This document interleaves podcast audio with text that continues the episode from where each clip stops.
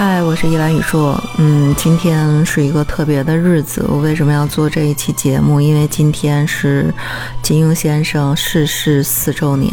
唉，江湖上有一句话说：“一遇金庸误终生。”确实是这样。少年的时候呢，上学期间前两年脱离父母住校的日子。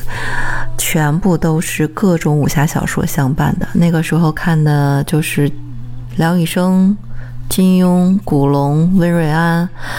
嗯，我还记得当年看这些书的时候，还要在学校外边的书摊上去租书。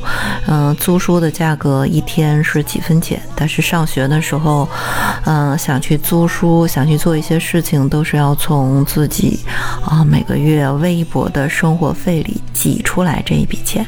所以呢，为了把一天的时间充分的利用，我从早看到晚，九点钟熄灯之后还要。要在宿舍的走廊里，借着微黄的灯光，啊，去读我心爱的武打小说。但是呢，嗯，结果就是毕业之后，我戴上了眼镜。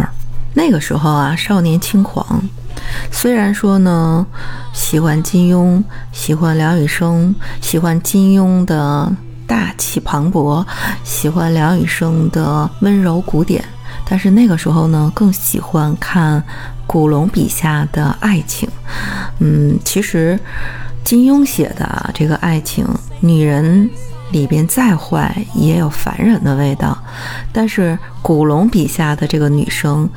但凡美的不像话的女人，都诡计多端，而且智慧高到像妖一样的那样的程度，而且用的形容词和句子最多最多用的就是绝世无双的美腿，让男人欲罢不能。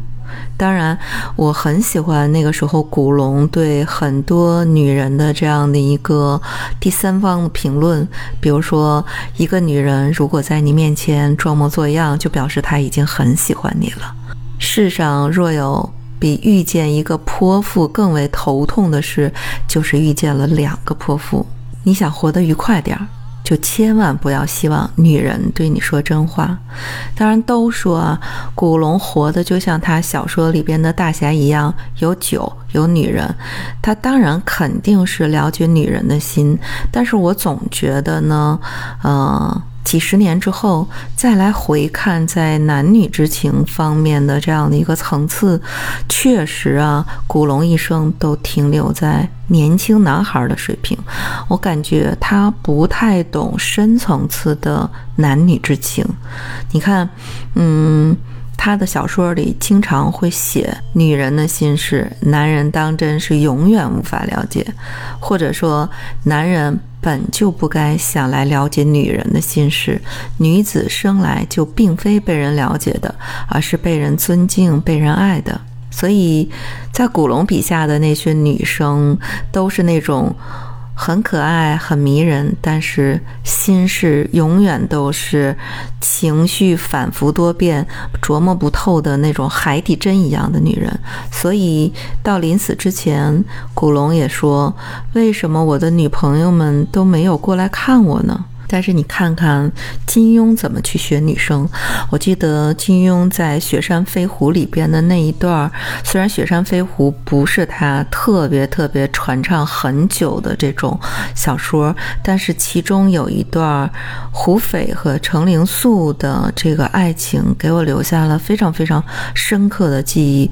当时胡斐中了剧毒，然后程灵素就只是说。我师傅说中了这剧毒无药可治，因为他知道世界上没有一个医生肯不要自己的性命来救活病人。大哥，他不知道我会带你这样。就是程灵素，他的老师并没有想到医生会舍己救人，但是女生会为自己的爱情去救她心爱的人而牺牲自己，所以程灵素最后死了。但是胡斐又是怎么面对的？金庸当时用了一句话收尾，说他并肩躺在地上，从上午挨到下午，又从下午挨到黄昏。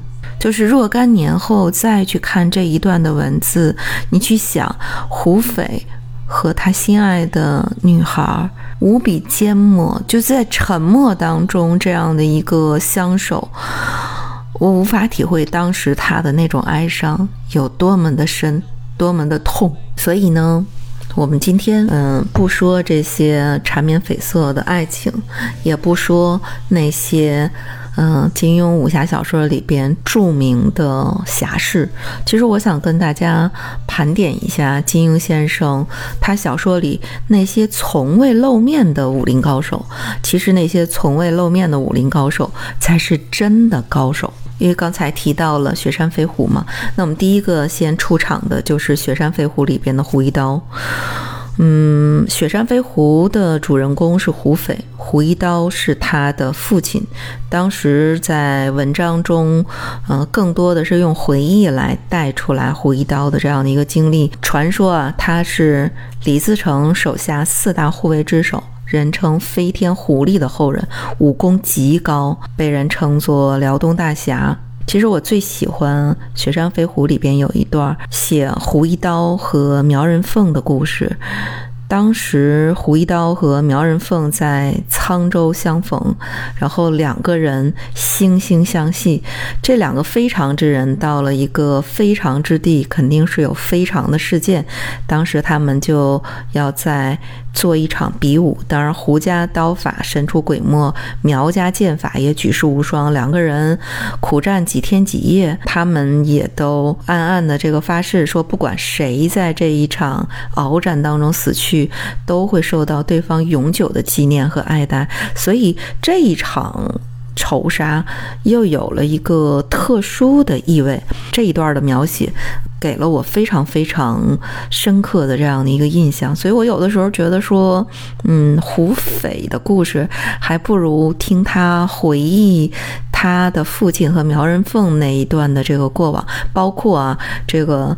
他的母亲胡夫人，嗯，也一样有这样的一个英雄气概。那么第二个呢，想跟大家聊的是《射雕英雄传》里边的那个王重阳。其实《射雕英雄传》当时出场的时候，会觉得东邪西毒、南帝北丐都是当时武林的顶级高手，但实际上在故事里边说，第一次华山论剑的时候是。东邪西毒，南帝北丐，中神通，中啊，这么一个重要的位置，王重阳。以一敌四，问鼎桂冠，所以他也赢得了那本《九阴真经》。你可以想见钟神通的功夫有多么的厉害。然后小说里边写他是全真派的创始的祖师，呃，也是老顽童周伯通的师兄，全真七子的师傅。那简直就是一个独步武林的奇才，天资聪颖，而且呢，当时也做了一武装。起义抗金的英雄，当然失败之后呢，就出家去修道，呃，在终南山创立了全真教。就他的功夫到底有多厉害？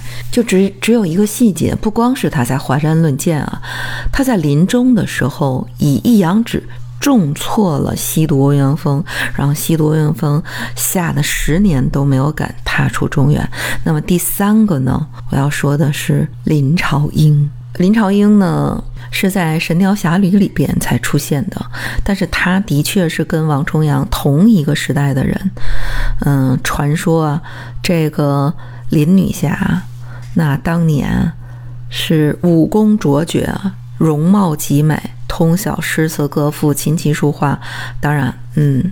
他还有一个独特的癖好，把这个蜜蜂当宠物。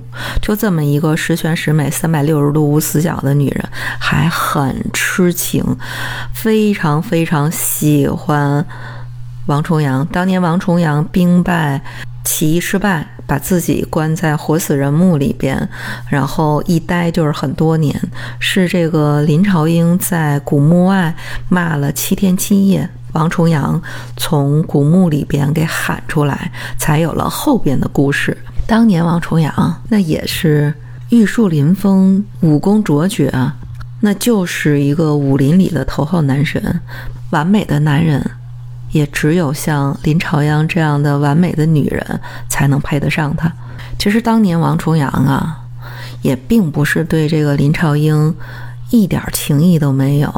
你看小龙女和杨过洞房花烛夜的时候，就发现了林朝英珍藏的王重阳的书信。嗯，王重阳在抗金征战的那些年，就百忙当中经常给林朝英写信，然后还亲切地说“英妹”，啊，等等等等的。这个爱情，你想，小龙女都说。将心比心啊！你看每一个信里边所写的这个军情都十分的艰难紧急，但重阳祖师在如此困厄之中，仍然不忘给祖师婆婆写信。你说是不是心中对她念念不忘？而且他后来，林朝英每次找他缠着他比武，他都在林朝英，嗯，比武的时候让着他。这不就是现代网文当中常见的男主对女主的宠爱吗？而且还有一个细节，就是林朝英当时受了很严重的内伤，这王重阳就巴巴的跑到北极，咔咔咔凿冰凿了七年，终于在那个百丈的坚冰之下挖出了这个寒玉床。而且不远万里带回来治好了林朝英的病，才有了这个小龙女在寒玉床上修行内功的这个后文。如果这个都不算爱情，那还有什么叫爱情？但是啊，这个王重阳为什么不娶林朝英？我猜想的，道家修行武功达到更高的境界是需要童子功的。老顽童有一次。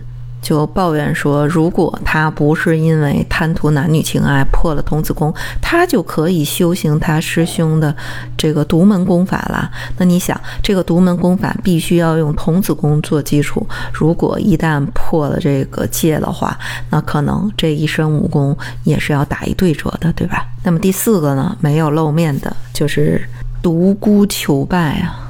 这独孤求败挺有意思啊，他在金庸的两部小说里。都出现了。第一部是《神雕侠侣》，《神雕侠侣》里边，杨过当时黯然神伤的时候呢，就遇到了这个以往的已经逝去的独孤求败大侠的神雕，然后神雕带着他去找到了那样的一个剑种，从此他以神雕为友，然后以木器为剑。呃，最有意思的就是这个独孤求败的大侠。的确，四十岁的时候修成正果，把一部分毕生所学的内容总结出来，一套武学的独门秘籍，藏在或者是刻在某一个地方，等待有缘人去能够看到。而且他说，他四十岁之后，草木竹石均可为剑，自此精修，渐进于无剑胜有剑之境界。从此，杨过就成了威震天下的独臂大侠。而在《笑傲江湖》里面呢，他的这个，呃，独孤求败当中的其中的独孤九剑，被华山的隐身的大侠风清扬偶然得知，然后呢，又传给了关门的弟子令狐冲。最后，令狐冲也是无剑胜有剑的这样的一个境界，让他成为了。衡山派的掌门人，那么第五个是碧血剑里边的金蛇郎君，他的真名叫夏雪宜，这个绝对是一个隐形的主角。当年这个夏雪宜家里的这个人呢，遭到了温氏家族的这个迫害，所以呢，他作为家族的幸存者，苦练武功，呃，长大之后要报仇雪恨。而且跟这个丑，第五个我们要说一说，是《碧血剑》里边的金蛇郎君。金蛇郎君他的本名叫夏雪宜，实际上我觉得他是嗯，妥妥的一个渣男。怎么说呢？当年他小的时候，因为他姐姐被江湖门派石梁派的温家兄弟强奸不成，就把他一家都给杀了。他作为这个家里的唯一的幸存者，他长大以后唯一的目的就是要报仇雪恨，所以他当时发誓说，对温家要杀十人，污五人。所以呢，他最后杀了三十多个人之后，强行的裸去了温家的这个女儿，叫温宜。但是呢，他看到温宜之后，就觉得那个阳光下在秋千上的少女让他心有温暖，他又舍不得杀她。两个人在山洞里生活了一段时间，嗯，两情相悦，就生下了夏青青。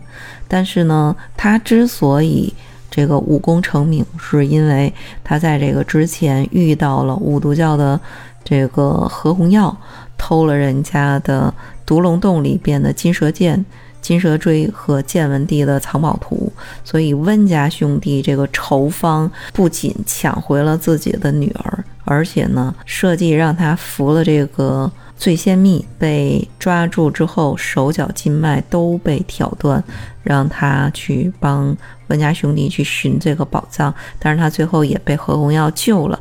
但是何红药发现他喜欢别的女人之后，就把他囚禁在山洞里。最后金蛇郎君死于山洞之前，仍然挂念着自己心心念念的女人温宜。虽然这个金蛇郎君他武功奇高，但是我觉得他这一生就只有复仇和爱情。当然，小说里很多都是偶遇啊，就很多年后被这个男主袁承志无意当中在山洞里发现了这个金蛇郎君的骸骨和遗物，所以袁承志葬其骸骨，得到了金蛇剑，而且修炼他留下的金蛇秘籍。两个人虽然没有见过面，但却有师徒之缘。我们说说这个第六位啊，嗯，《倚天屠龙记》那个死去的。明教的教主杨顶天，他是中原地带的明教的第三十三代教主，而且书里边讲他执掌明教二十余年未逢对手，在位期间呢，把这个明教呃治理的十分的兴盛，而且呢。他当年还拒绝了波斯明教总教的降元的命令，嗯，要驱除鞑虏。他的这个武功高强，强到什么程度？是通过另外的一个人，就是杀他的成坤，最后出家法名叫元真的人，嗯，他的嘴里说出来当时攻上这个光明顶之后。元贞笑着对所有的人讲说：“现在你们后悔已经迟了。当年杨顶天当魔教头子的时候，气焰何等不可一世！只可惜他死得早了，没能亲眼看到明教的惨败。这杨顶天虽然武功盖世啊，但是情路坎坷。”他娶了他同门的这个小师妹，同门小师妹在婚后却又跟自己同门的师兄弟两个人牵扯不清，出了轨了。所以当他在修炼乾坤大挪移顶级功法的时候，突然之间撞见这两个狗男女在一起厮混。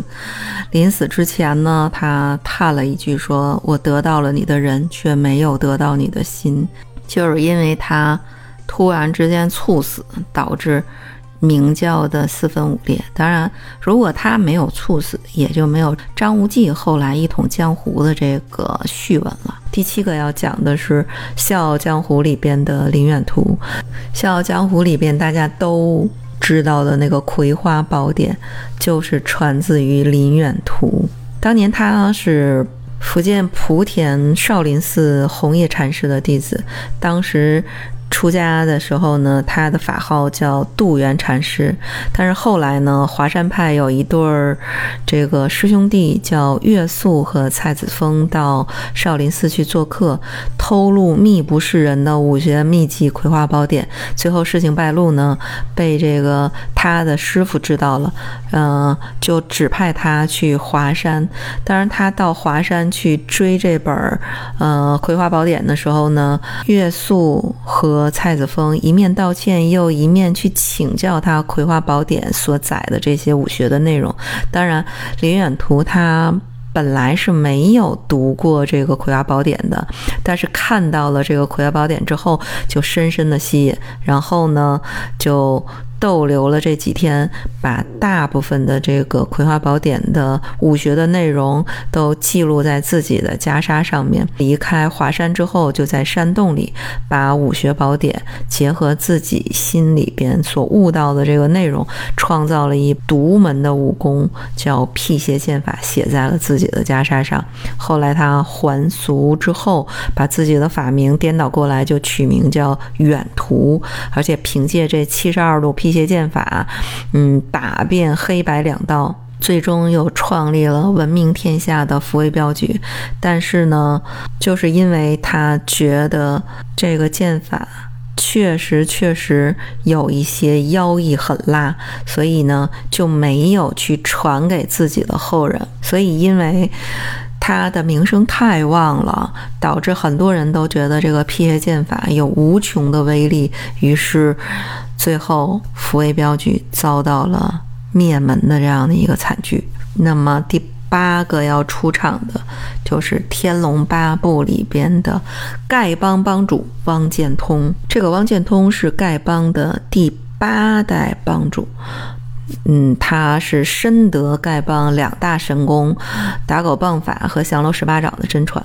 当然，他的武功肯定也是在江湖数一数二的一流的高手，德高望重，也是嗯武林上。受人尊敬的这个老前辈，当年他跟带头大哥一起，呃，误杀了萧远山的夫妇。但是呢，事后他又把那个幸存的这个婴儿寄养在一个姓乔的人家。等他稍微长大一点呢，就教他少林功夫。嗯，这个少年就是我们都知道的《天龙八部》里边最有魅力的武林大侠乔峰。但是啊，他这个丐帮的。功法最早我们都知道是降龙十八掌，可是，在金庸老先生二零零五版修订了之后，变成了降龙二十八掌。啊，据说呢是对应古代二十八星宿之说，既非至刚，也非至柔，兼具儒家和道家的两门哲理。我是不太认同的，可能因为降龙十八掌，嗯，更深入人心。那么第九个呢，是《飞狐外传》里边的无尘大师。其实他在这个里边，嗯，是独守药王的本名，也是程灵素的师傅。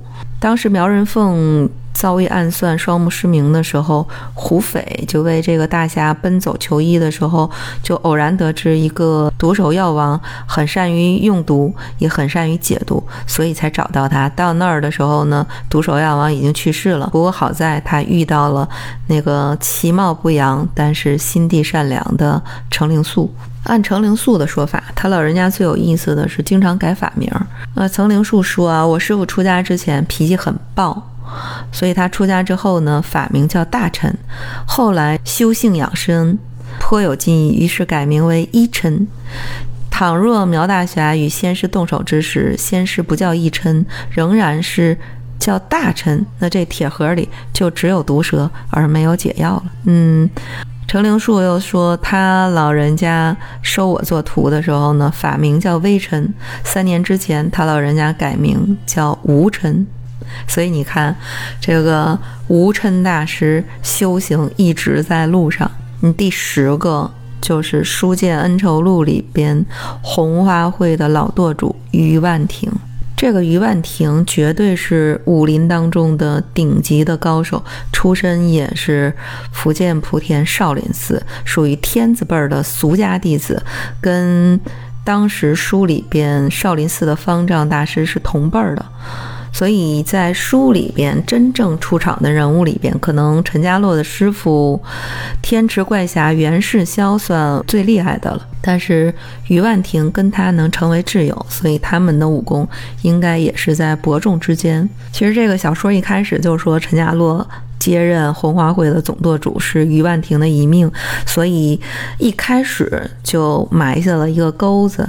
就讲说红花会四当家文泰来怎么被朝廷追捕，然后红花会怎么去营救他，但是朝廷下这么大的力气去逮捕这个文泰来，就是因为他跟于万庭一起闯入皇宫见了乾隆，所以红花会不计代价也要去营救文泰来，就是要知道他跟于婉婷进皇宫到底干了什么。实际上，于婉婷是知道。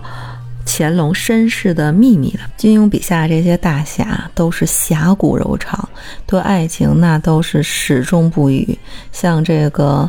于婉婷也是这样的人物。这于婉婷和陈家洛的母亲徐朝生是青梅竹马，然后长大后呢还私定终身。但是没办法，这个徐朝生的父亲把女儿嫁给了当地富豪，这个陈氏家族。所以为了保护生，于婉婷就化妆为仆人，在陈家干一些杂活。他对这个男主陈家洛虽然是以这个义父子相称。实际上，那就是把陈家洛当成自己亲儿子看的。嗯，今天是金庸先生去世四周年的纪念日，在怀念他的这样的一个时间，也非常怀念逝去的武侠文化。